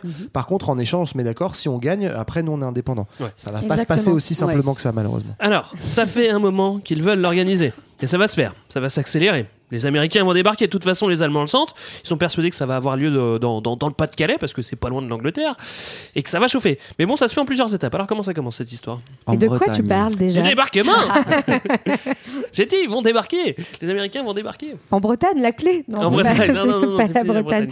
Euh, bah ouais, en fait, ils organisent euh, donc un tout premier débarquement, donc c'est celui de Sicile en juillet 43, pour euh, commencer à, ouvrir en fait un deuxième front en Europe. C'est ça tout l'enjeu des Alliés, hein, c'est finalement de prendre en étau Hit- Hitler. On l'a vu au tout début, hein, c'était sa frayeur, c'est pour ça qu'il voulait d'abord sécuriser l'Ouest avant d'aller à l'Est. Donc le but, c'est de justement euh, re- recréer ça. Donc ils ouvrent le front à partir de la Sicile, et puis après, celui qu'on prépare, c'est celui de la Normandie. C'est celui qu'on prépare, celui de la Normandie. Bon, alors, il n'y a, pas de- il y a pas vraiment de spoiler. On, on- on sait ce qui va se passer. hein. Ça, ça va débarquer à gogo. Est-ce qu'on est qu'on n'ira pas faire un, un petit tour du côté euh, désastre, justement, pour savoir euh, comment ça va se passer? Voyance en direct, réponse immédiate. 23 la minute. Et oui, cela faisait si longtemps qu'on n'avait pas parlé des vrai. étoiles dans le ciel. Alors que elles, les étoiles, elles font l'histoire, n'est-ce pas? Bah, bien Évidemment. D'ailleurs, écrit. elles étaient là au petit matin du 6 juin 1944, ce fameux D-Day, quand le débarquement des troupes anglo-saxonnes s'apprêtait à naître sur les côtes normandes. Et oui, une fois n'est pas coutume, je vais vous faire le terme astral du débarquement. C'est une naissance, mais il y en a beaucoup qui sont morts aussi, je pense. hein. Non. Donc débarquement, tu es né le 6 juin, le 6 juin 1944 au petit matin, en Normandie donc. Tu es donc Gémeaux, ascendant Gémeaux, avec ta lune en Sagittaire. Eh bien, cher débarquement, vive la communication et la mobilité. la prédominance des signes d'air dans votre thème favorise et amplifie votre goût pour les relations avec autrui et les déplacements de toutes sortes. Le feu prédomine dans votre thème natal et vous apporte intuition, énergie, courage, confiance en vous et enthousiasme. Oui, c'est le mot, hein, enthousiasme. vous êtes enclin à la passion et savez affirmer votre volonté, aller de l'avant et contre vent et marée, avec force, aller jusqu'au bout de vos rêves et de vos buts. La faiblesse relative de cet élément est sans doute le manque de recul ou peut-être une forme de hardiesse qui peut vous pousser à des imprudences risquées. Ouais. Vous êtes vif, souple, vous aimez réagir à toute vitesse aux sollicitations que vous recevez, peu importe la sécurité du moment, vous optimisez, vous changez les choses, vous changez vous-même et tout cela avec rapidité. Les deux astres les mieux représentés dans votre thème débarquement sont Uranus et le Soleil. Ah, Uranus rime en effet avec les mots sûr qu'il y avait Uranus. Il faisait moche pourtant, non? Uranus rime en effet avec les mots indépendance, liberté, originalité, quand ce n'est pas révolte, insoumission et marginalité dès que rien ne va plus. Une des facettes de votre personnalité est donc celle d'un débarquement passionné sur les nouveautés. Oh, nouveau bunker À l'affût de toute forme d'action ou d'i- d'idées révolutionnaires. Un Uranien comme vous, débarquement, n'est jamais prévisible. Et c'est justement souvent lorsque l'on vous croit stable et installé que vous changez tout. Décidément, vous êtes vraiment un personnage allergique à la routine. Oh Waouh Alors, merci Et- euh, Léa pour, pour, pour ces précisions sur l'opération euh, Overlord, hein, qui est née le 6 juin 44. Euh, globalement, euh, c'est plein d'Américains qui débarquaient sur les plages Et de qui meurent Normandie. Et qui sur meurent. les plages de Normandie. Qui meurent, Il y qui a plein meurent. de roast beef et de Canadiens aussi. hein. Oui, c'est vrai, c'est vrai, c'est vrai, c'est Américains. vrai. En gros, on estime hein, que 90% des soldats débarqués meurent dans les 5 premières minutes de Ouais. l'opération. Donc c'est en fait, il faut comprendre que c'est vraiment une, une opération couteau double, Voilà. qui tout double, pas couteau double. C'est couteau double, Mais- double lame. Ou en gros, non mais c'est en fait, on, non mais c'est un- c'est une boucherie, on envoie des gens à la mort dans Mais on le l'espoir sait, en que- poussant, quoi. en- dans l'espoir que quelques-uns arrivent à infiltrer et à entrer euh, sur le territoire français. Ouais, c'est- Enfin, c'est- la stratégie vraiment aussi, c'est comprendre de, ça, c'est quoi. de débarquer, débarquer, de pousser, de pousser jusqu'à temps que, bon, ok, ça meurt, ça meurt, mais au bout d'un moment, bah, ils peuvent plus tenir non plus. quoi. C'est- c'est J'imagine affreux, que les petits gars sur la plage n'étaient pas au courant de la stratégie, non? Non, on Si, leur a donné bah, pas mal de gnôles, hein, je crois. Ils- quand ouais, même, hein. ils sont quand même pas mal entraînés et tout, mais bon, après, on pourrait faire, je pense, un épisode entier sur le débarquement. C'est une, c'est c'est assez passionnant comme truc. Faut juste se dire qu'il y a une préparation logistique qui est incroyable. hein. Je crois que un an et demi avant, on commence en fait à construire l'ensemble du matériel qui va débarquer. On crée des ports artificiels parce qu'en Normandie, en fait, il y a pas de port en eau profonde. Mm. C'est pour ça que les Allemands pensaient pas qu'on irait là. Donc, on fait des espèces de barges comme ça euh, que On Marine m'a camoufle montré pas un jour. hein. Oui, de- dont, dont vous pouvez voir les restes euh, sur le long des Ah côtes euh, à Aromanche et, et voilà sur une belle falaise. Ouais, c'est très beau. Mais donc il y a toute une préparation logistique à la fois incroyable et à la fois ça a aussi quand même vraiment failli foirer. Euh, pareil, euh, il y, y aurait plein de choses à dire, mais en fait euh, des exercices euh, qui se sont pas bien passés du tout, le moral des troupes euh, qui allait pas très fort et grosso modo Eisenhower qui écrit un communiqué de presse la veille du débarquement, imaginant, ce, évidemment ce communiqué n'a jamais été publié, mais imaginant une défaite et disant euh, voilà en gros euh, Ouais, on- s'est prévoir, planté, hein. ça a pas marché, etc. C'était euh, ça a été vraiment un chaud cacao et en fait c'est aussi que derrière on a euh, reconstruit en fait l'imaginaire de la guerre qui est très lié à la guerre froide. On a créé en fait toute une imaginaire comme ça des États-Unis forts. Déjà on a retenu que les Américains alors que c'est pas du tout les seuls et comme un- une espèce d'opération héroïque qui a vachement bien marché. Par exemple en l'occultant par rapport à Stalingrad où qui a été encore plus une boucherie, encore plus un, un sacrifice. Et euh, voilà c'est aussi faut s'imaginer dans la manière dont on s'est on se représente ce débarquement, dont on l'a fait l'événement par excellence de la guerre. C'est aussi une propagande politique derrière qui va dans ce sens-là. Ouais, et puis en plus, il va pas tout seul ce débarquement. C'est qu'en fait, c'est quand même une opération conjointe. L'idée, c'est de débarquer en Normandie et de débarquer en Provence. Le débarquement de Provence, donc qui vient de l'Afrique du Nord, il a, il a lieu en août 44. Le but étant en fait donc de De de- coincer, de- euh, d'arriver vers Paris. hein, c'est un peu ça l'idée, et donc de remonter la vallée du Rhône, Ouais. tout et après de, de remonter euh, la Seine hein, jusqu'à jusqu'à la, la capitale. Détail que j'adore, c'est que pour tromper les Allemands, euh, à côté de, de Douvres, en Angleterre, Ça, c'est génial. on, fait des faux chars euh, gonflables pour, et pour- ils les stockent et puis ils laissent passer les avions de repérage allemands pour qu'ils disent ah putain ça va se passer là, ça va se passer là et hop après on arrive en Normandie. Ça c'est quand même il y a ça, et je vous invite aussi à écouter des, deux épisodes, soit d'affaires sensibles, soit de Rendez-vous avec X, les deux le, tête, le traître. Le traite, je vais y arriver, euh, d'une opération qui s'appelle l'opération Mincemeat. Ah, c'est et, trop et bien, donc c'est une opération d'espionnage organisée par les Britanniques pour en fait amener Hitler sur la voie d'un débarquement en fait ailleurs Ouais. qu'en Normandie et, et donc vraiment, enfin c'est l'opération majeure, le, le débarquement de Normandie préparé et donc il y a plein de- d'opérations d'espionnage qui sont faites pour essayer de brouiller Ouais. les pistes. Euh, Mincemeat, c'est pas rapport à, pas par rapport à la Normandie, c'est par rapport au débarquement qui est en Sicile, mais effectivement, d'accord, c'est, oui, mais dans tous les cas, c'est un peu le pendant de, de Mm. trucs des chars gonflables. C'est effectivement une fausse opération, faire croire qu'on va débarquer en Sardaigne, et en fait, on débarque en Sicile avec un cadavre, euh, un faux cadavre de, de soldats à qui on met des faux, des fausses lettres. C'est etc. incroyable. En vrai, c'est assez génial. ouais. Ouais. Ou comment mettre du romantisme dans la guerre alors que c'est pas du tout Bah, sexy. appelez les services secrets, pas de problème. Euh, on débarque à l'ouest et du côté de l'est, euh, qu'est-ce qui se passe Manu? Alors le problème c'est que si je vous dis Bagration, c'est beaucoup moins sexy, mais en fait c'était quand même très important parce que c'était aussi le penchant à l'est euh, de cette contre-offensive des Alliés, et donc euh, en fait ça renvoie à la libération de la Biélorussie à l'été 1944. Ouais. Il y a une accélération du rythme qui d'ailleurs est aussi euh, analysée comme euh, quelque chose qui a accéléré le débarquement à l'ouest, mais bon ça c'est encore euh, une Ouais. autre histoire. Mais disons qu'à un moment donné, l'offensive russe soviétique, elle commence à aller très vite. Euh, et donc euh, voilà, l'Allemagne se retrouve vraiment prise en étau. Euh, on va finir par euh, la, prendre Berlin le 8 mai 1945, ce qui Quand va tu dis conduire. euh, on, c'est euh, voilà, Bah, c'est je- culture moi, moi, je de les Colombiens. Moi, je considère c'est- c'est la, la troupe de Bogota ou c'est quoi? Il y a eu quelques Colombiens qui ont combattu. bon, ça- Euh, T'es- pas obligé de répondre à ça, Manu. ne te fais pas discriminer, stigmatiser dans cette émission. non, mais euh, en tout cas, en août 44, c'est ça, c'est le, en gros, Pa- Paris euh, est libéré, euh, la Biélorussie est libérée, et puis là, ça va très très vite jusqu'à euh, avril 45, où là, c'est la capitulation de l'Allemagne, et donc c'est la fin de la guerre en Ouais. Europe. Du coup, Manu, c'est qui qui arrive à Berlin? C'est les soviétiques. D'accord, et on voit tous l'image du, du drapeau Ouais. soviétique Ouais. qui est mis sur le, qui est mis sur quoi? Sur des ruines, non? Sur des ruines. Sur des oui, oui, d'accord, c'est et sûrement des ruines, oui.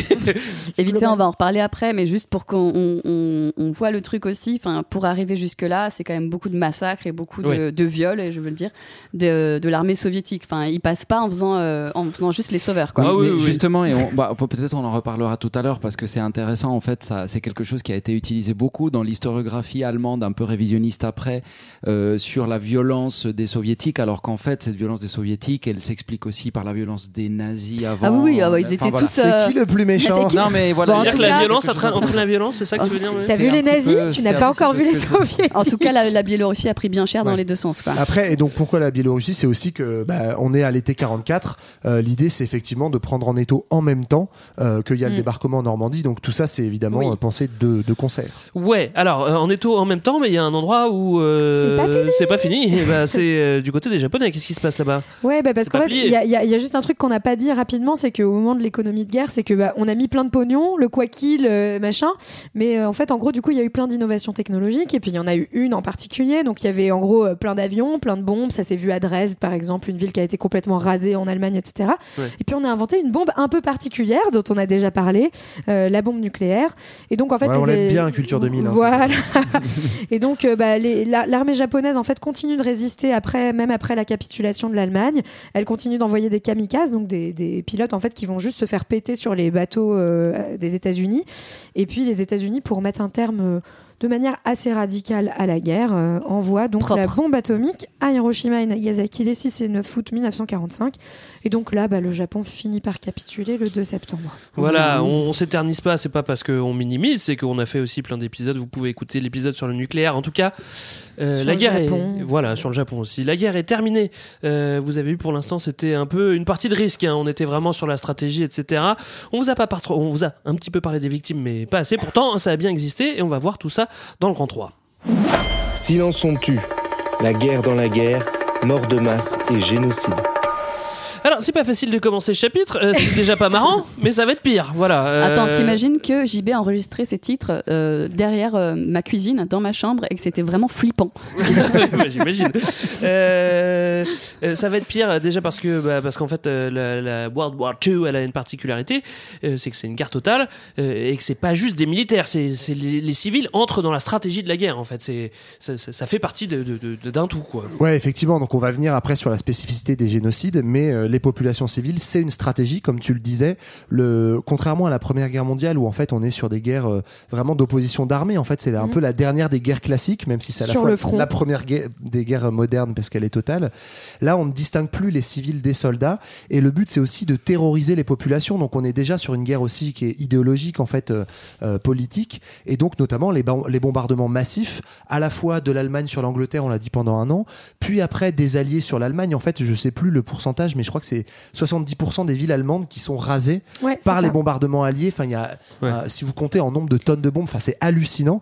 Donc Dresde, tu en parlais, Marlène, a été euh, totalement rasée en février Oui alors que c'était 45. c'était fini. Et que Alors que c'était déjà ouais. plié. Mais bon. Euh, Ouais, mais c'est histoire d'en rajouter Voilà. une petite couche. hein. Ouais, ouais. Mais donc effectivement, les civils font euh, vraiment partie de, euh, de, de- de cette stratégie de guerre, et on va le voir avec des formes de crimes de guerre qui sont Ouais. particulièrement Alors violentes. justement, on a une liste interminable euh, de massacres. T'es content? De- Non, non, non. Euh, de- non, non, non, bah non. C'est bien, bonne réponse. Non, mais bonne c'est parce que je t'ai- fait une belle liste pourtant. Oui, non, mais c'est vrai que tu as fait une très belle liste. euh, c'est interminable, justement, les massacres de civils. On peut en évoquer quelques-uns, les plus marquants, euh, si vous voulez. Bah, en gros, ce qu'il faut comprendre, hein, c'est il y, a- il y a plusieurs euh, échelles de crimes euh, au sein de la Seconde Guerre mondiale. Donc, les crimes de guerre, euh, donc des crimes qu'on retrouve dans, dans plusieurs guerres, mais donc voilà, Euh, les crimes qu'on va appeler les crimes contre l'humanité, qui sont encore plus spécifiques, puis les génocides qu'on verra après. Parmi les crimes de guerre, euh, donc il faut savoir qu'on on est dans une guerre qui ne respecte pas les conventions de Genève, qui étaient en fait fait euh, des, des lois hein, qui définissaient ce qu'on avait le droit de faire, euh, notamment aux militaires et aux civils. Ouais. On va avoir donc des massacres aussi bien de civils que de militaires. Donc un massacre très célèbre, c'est celui de, de Katyn dès le printemps 1940, qui est organisé par l'URSS hein, euh, quand elle envahit la Pologne, qui massacre des milliers de Polonais, euh, notamment les élites intellectuelles, mais aussi les officiers, qui sont considérés comme des personnes hostiles au communisme, et donc elles sont emmenées dans une forêt à Katyn où elles sont euh, tuées, euh, fusillées massivement. C'est vrai que globalement, si tu veux, enfin, euh, la, la convention de Genève, c'est bien, mais en fait, si tu veux gagner une, une guerre, faut faire les trucs qui sont pas permis en fait sinon tu la gagnes pas et c'est ce que les nazis ont prouvé parce qu'ils ont fait que des trucs qui étaient pas permis C'était Euh, conseil euh, à- aux Japonais. C'est pas des conseils, c'est un constat. mais en dehors de la stratégie de guerre, j'y reviens, hein, mais en, en ce qui concerne les nazis, il faut vraiment se rappeler ce truc de la lutte à mort, qui est, qui est vraiment pas un truc anodin. hein. Les nazis se- ont complètement transformé la pensée de Darwin et l'idée que seuls les plus forts survivront. Ce qui est, Darwin n'a jamais parlé des humains, hein, mais juste euh, des espèces animales. Mais il, il- il pense vraiment la vie comme une lutte à mort, Mm. et donc, euh, en effet, tous les moyens sont bons et la mort Ouais. fait partie de la guerre. est-ce que vous voulez euh, Oui. continuer sur les, les- un, un qui vous a touché? Ouais, bah moi c'est euh, particulièrement Oradour-sur-Glane, qui est une ville que j'ai vue à plusieurs reprises quand j'étais petite, quand j'étais adolescente, quand j'étais adulte. Et euh, la visiter, c'est effectivement assez euh, effroyable. Il y, a, un- enfin, il y a un silence de mort. C'est- C'est pour, certes pour respecter cette ville, ce village, mais pas que. Grosso modo, pour vous remettre un petit peu euh, dans le contexte, euh, dans la ville d'Oradour-sur, le village d'Oradour-sur-Glane, on est dans, dans le sud de la France. En juin 1944, il y a une division SS qui, euh, en représailles des activités de la résistance, décide d'incendier, de massacrer le village. Donc ça représente 643 personnes, hein, des femmes, des hommes, des enfants, des personnes plus âgées. Et euh, ils les mettent tous dans une église et ils mettent feu à l'église et puis ils fusillent euh, les, les jeunes hommes derrière. Et euh, le village a été gardé tel quel et on peut le visiter aujourd'hui. C'est assez effroyable. En gros, c'est juste, ah pardon, c'est- c'est ju- c'est juste que ça représente donc cette politique de terreur, comme on le disait. hein. Donc, euh, en, en fait, il va y avoir vraiment l'idée, notamment chez les nazis, hein, de, de représailles. En fait, à chaque fois qu'il y a un attentat euh, de résistants, à chaque fois qu'il y a une bataille perdue, il y a des représailles parmi les civils, donc et, et- et notamment parmi toutes les personnes qui sont qui sont hostiles, ce qui va donner lieu à des crimes de masse. Donc, ça peut être politique, mais c'est aussi évidemment racial, hein, avec euh, tous les crimes de masse qui vont être commis avec l'avancée de l'armée allemande à l'est, euh, et notamment des Slaves qui sont considérés comme des sous-hommes. Ceci dit, les représailles de résistance ou de terrorisme, selon de quel côté on se situe, malheureusement, les nazis sont loin d'être les seuls et la guerre- Seconde Guerre mondiale est loin d'être la seule aussi à avoir pratiqué ça. Voilà, exactement. Et du coup, euh, et, euh, de- dans une autre variante, euh, en Asie, donc on avait parlé, tu avais parlé rapidement euh, de ces histoires de viol à Nankin, mais ce qui est intéressant là aussi, c'est de nouveau l'organisation en fait, parce que on est à la fois dans quelque chose de punitif. Euh, lors de l'occupation, mais ensuite pour les Japonais, c'est vraiment l'organisation de tout un système de femmes de réconfort pour les soldats japonais qui doivent être disponibles en permanence.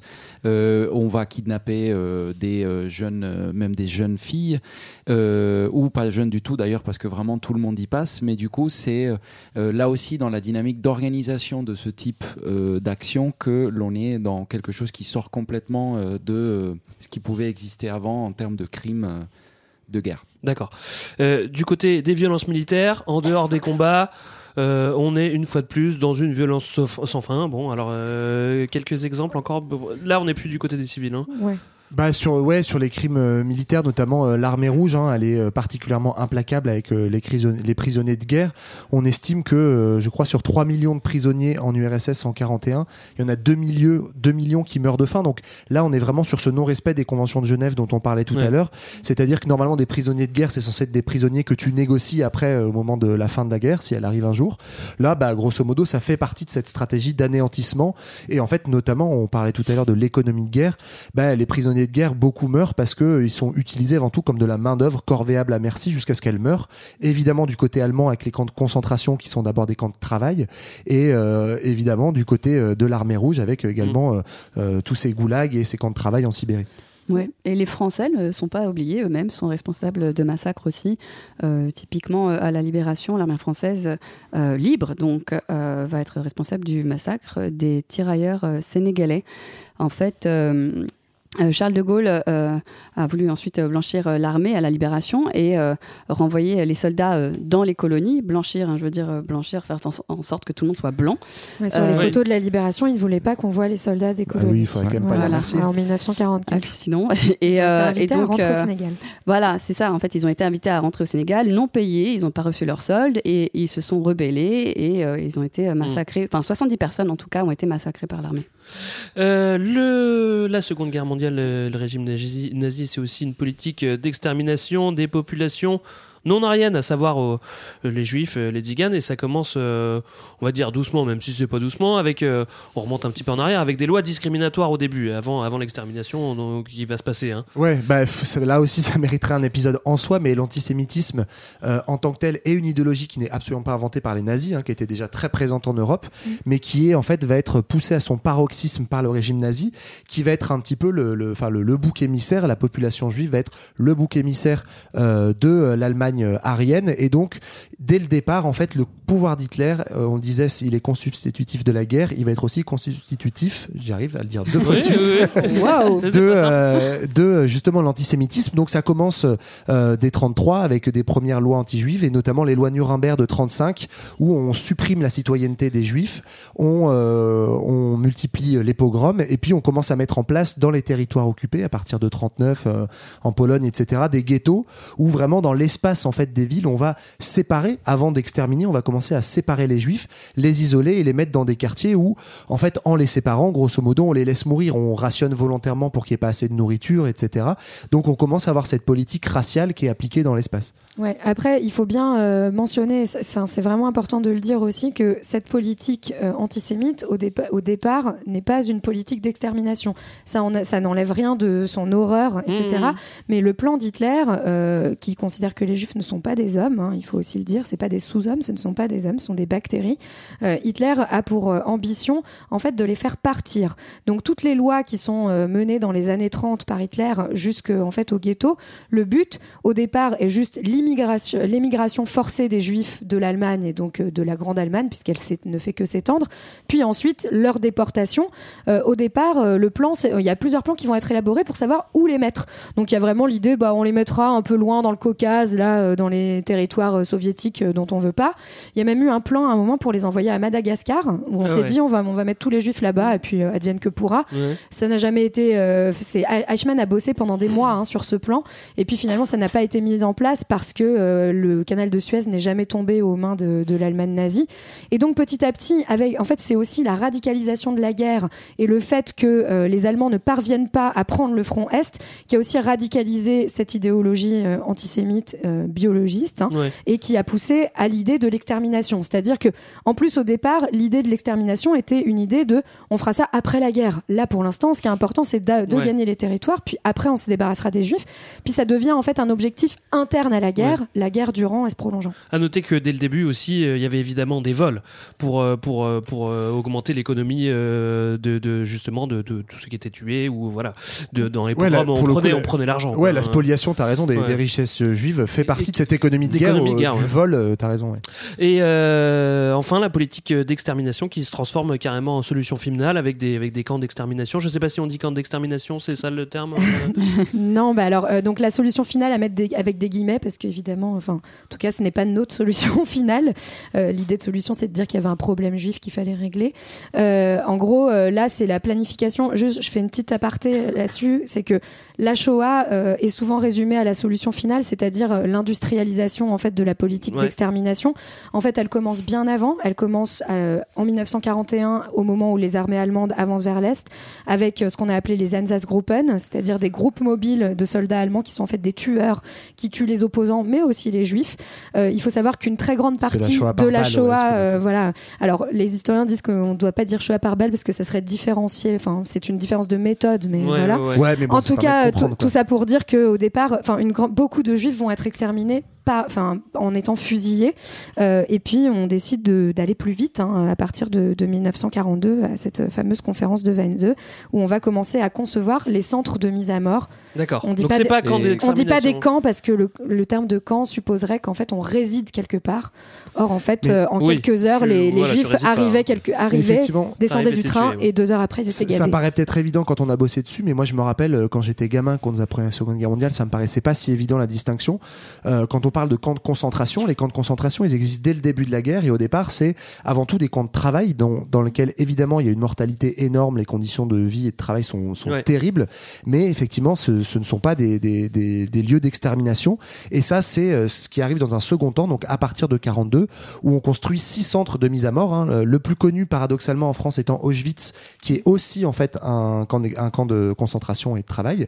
Mais les autres, on va pas tous les citer, mais ne, ne sont, sont uniquement destinés à mettre à mort de manière industrielle. Donc quand je disais tout à l'heure aussi euh, que en fait la Seconde Guerre mondiale c'est le paroxysme de de la scientificité, du capitalisme ou en tout cas de, de la modernité, etc. Bah là c'est vraiment toute la science, toute euh, l'industrie et euh, l'efficacité, la rationalité mise au service de la mort De la mort, d'un peuple quoi. Et en fait, euh, moi, par exemple, ça m'a, j'avais oublié ce chiffre, mais même, euh, pa- pardon, je suis désolé parce que c'est pas exactement les camps, mais puisque euh, quand on parlait des massacres dans cette continuité en fait de formes euh, de mise à mort, euh, la massacre de Babillard en Ukraine, où donc euh, voilà, c'est juste euh, en fait sur la, manière dont, dont on arrive à des chiffres euh, à ce moment-là qui commencent à devenir un peu incroyables. Donc 33 000 morts en deux jours.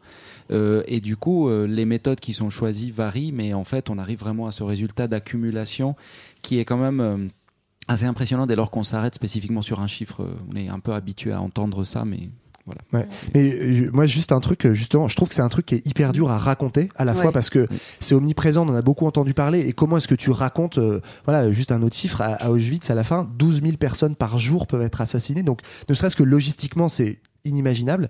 Vraiment, moi, je vous invite à lire, euh, ceux qui ne l'ont pas lu, cette BD Mouse dont je parlais Oui. tout à l'heure, parce que je trouve que par l'image, etc., c'est, enfin, ça racontera mille fois mieux que ce que nous, on pourra faire, comment, euh, enfin, l'horreur de ce que c'est et la manière dont ça a été euh, organisé et pensé, quoi. Alors, c'est évidemment euh, terrible. Euh, on peut passer aussi à un sordide bilan comptable de la Deuxième Guerre, euh, si vous avez encore le courage après tout ça.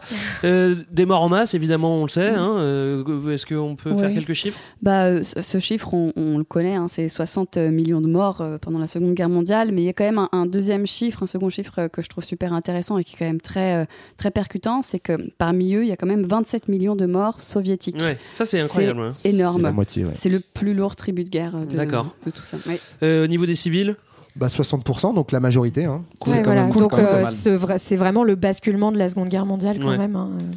Et, euh, et au niveau du droit, finalement Bah, du coup, euh, la création de ce crime contre, de, de crime contre l'humanité, la notion de génocide sera, sera finalement créée plus tard. Euh, et donc, qui, qui, le génocide dés- dé- désigne donc cette extermination totale ou, ou partielle, systématique et programmée d'un groupe humain pour son appartenance ethnique, raciale ou religieuse. Et donc, ça a concerné, on, on dit, entre 5 et 6 millions de juifs, soit deux tiers des juifs d'Europe, hein, Ouais. puisque c'est bien l'extermination des juifs d'Europe dont on parle, Ouais. et environ euh, 200 000 tziganes, c'est-à-dire la, moitié, des tziganes ouais. d'Europe. C'est vrai qu'on on- malheureusement Oui, on oublie oublie souvent parce qu'ils sont beaucoup moins nombreux, mais c'est aussi un génocide de la population. Tziganes Mm, mm. pour laquelle il y avait le- exactement le même racisme violent que, que pour les juifs. Alors le bilan, c'est aussi euh, une autodestruction de l'Europe, hein, euh, ni plus ni moins. Des populations qui se retrouvent euh, sans endroit où aller à la fin de la guerre. Et, euh, et puis il faut du temps pour se remettre de tout ça parce que bah, parce que ça marque complètement. C'est bon, c'est l'histoire, hein, Mm. c'est- mais ça, ça c'est une cicatrice dans l'Europe, quoi. hein. Ouais. Ouais, petite cicatrice. Ouais, effectivement, va. non, mais, là, on, on reboucle la, la boucle du début, mais effectivement, ça va, euh, ça va vraiment euh, tra- traumatiser en fait les générations suivantes. Alors, ça va aussi, euh, notamment le la Shoah et le génocide, euh, poser ensuite d'autres questions géopolitiques autour de la création de l'État d'Israël, etc. On en a parlé dans d'autres épisodes, mais évidemment, ça découle en partie de ça. Mais en fait, euh, la philosophie, la pensée, y compris sociale, économique euh, euh, occidentale, va être en partie, je vais pas dire révolutionnée, mais vraiment transformée. Et il y a un tel traumatisme que c'est pas pour rien que la plus grande, une grande partie des politiques progressistes qui sont faites sont faites dans l'immédiat après-guerre, en gros dans les années 40-50.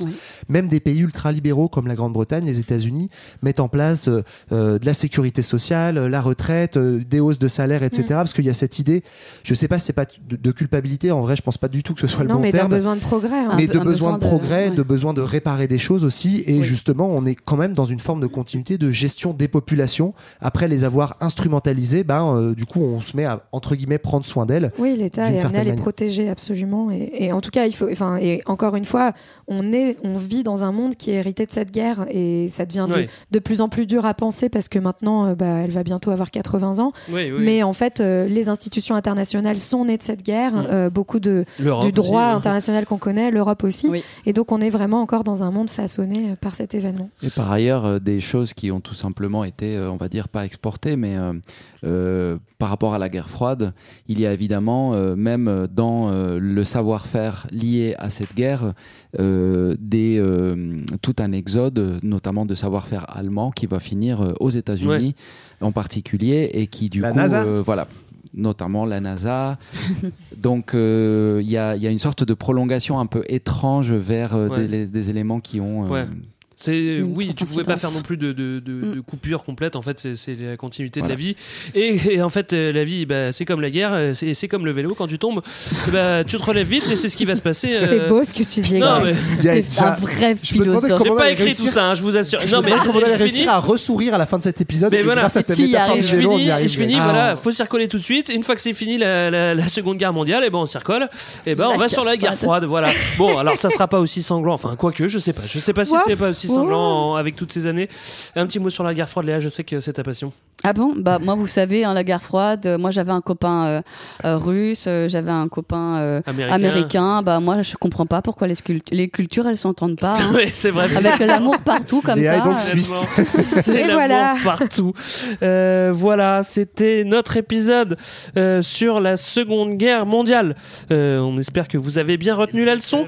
On n'a pas tenu. On espère que L'heure. Hitler et les Japonais ont retenu la leçon. Oui, euh, oui, oui. Et on Bon. s'adresse à eux. on s'adresse- on n'a pas tenu l'heure. Mais euh, tant pis si vous voulez aller plus loin, il y a des milliers de sources. On espère que ça vous a fait quand même euh, Ouais. de bonnes révisions si jamais vous passez le bac. On sait jamais. Euh, merci à tous pour Oui, cet merci. épisode. Merci. Vous nous retrouvez sur les réseaux sociaux et toujours en podcast sur toutes les plateformes. Nous on se dit à dans deux semaines pour un autre épisode. Merci, ciao. salut. Bye bye. Ciao. Salut. ne Et c'est Jean Ferrat, hein Bien sûr. Nuit et brouillard.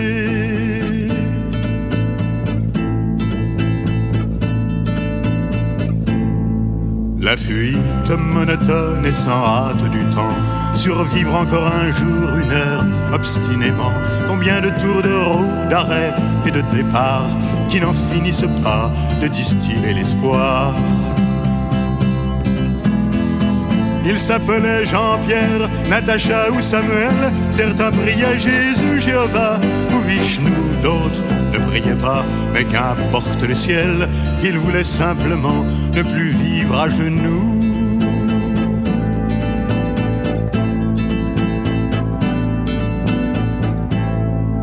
Ils n'arrivaient pas tous à la fin du voyage. Ceux qui sont revenus peuvent-ils être heureux? Ils essaient d'oublier, étonnés qu'à leur âge, les veines de leurs bras soient devenues si bleues. Les Allemands guettaient du haut des miradors, la lune se taisait comme vous vous taisiez, en regardant au loin, en regardant dehors, votre chair était tendre à leurs chiens policiers.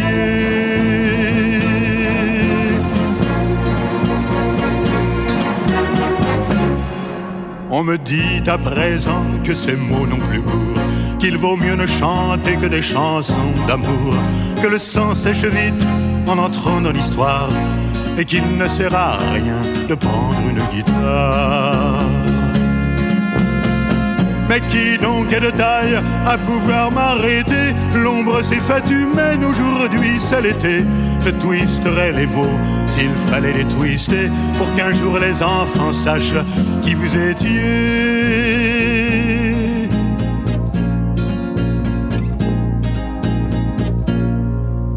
Vous étiez vingt et cent, vous étiez des milliers, nus et maigres, tremblants dans ces wagons plombés, qui déchiriez la nuit de vos ongles battants. Vous étiez des milliers, vous étiez vingt et cent.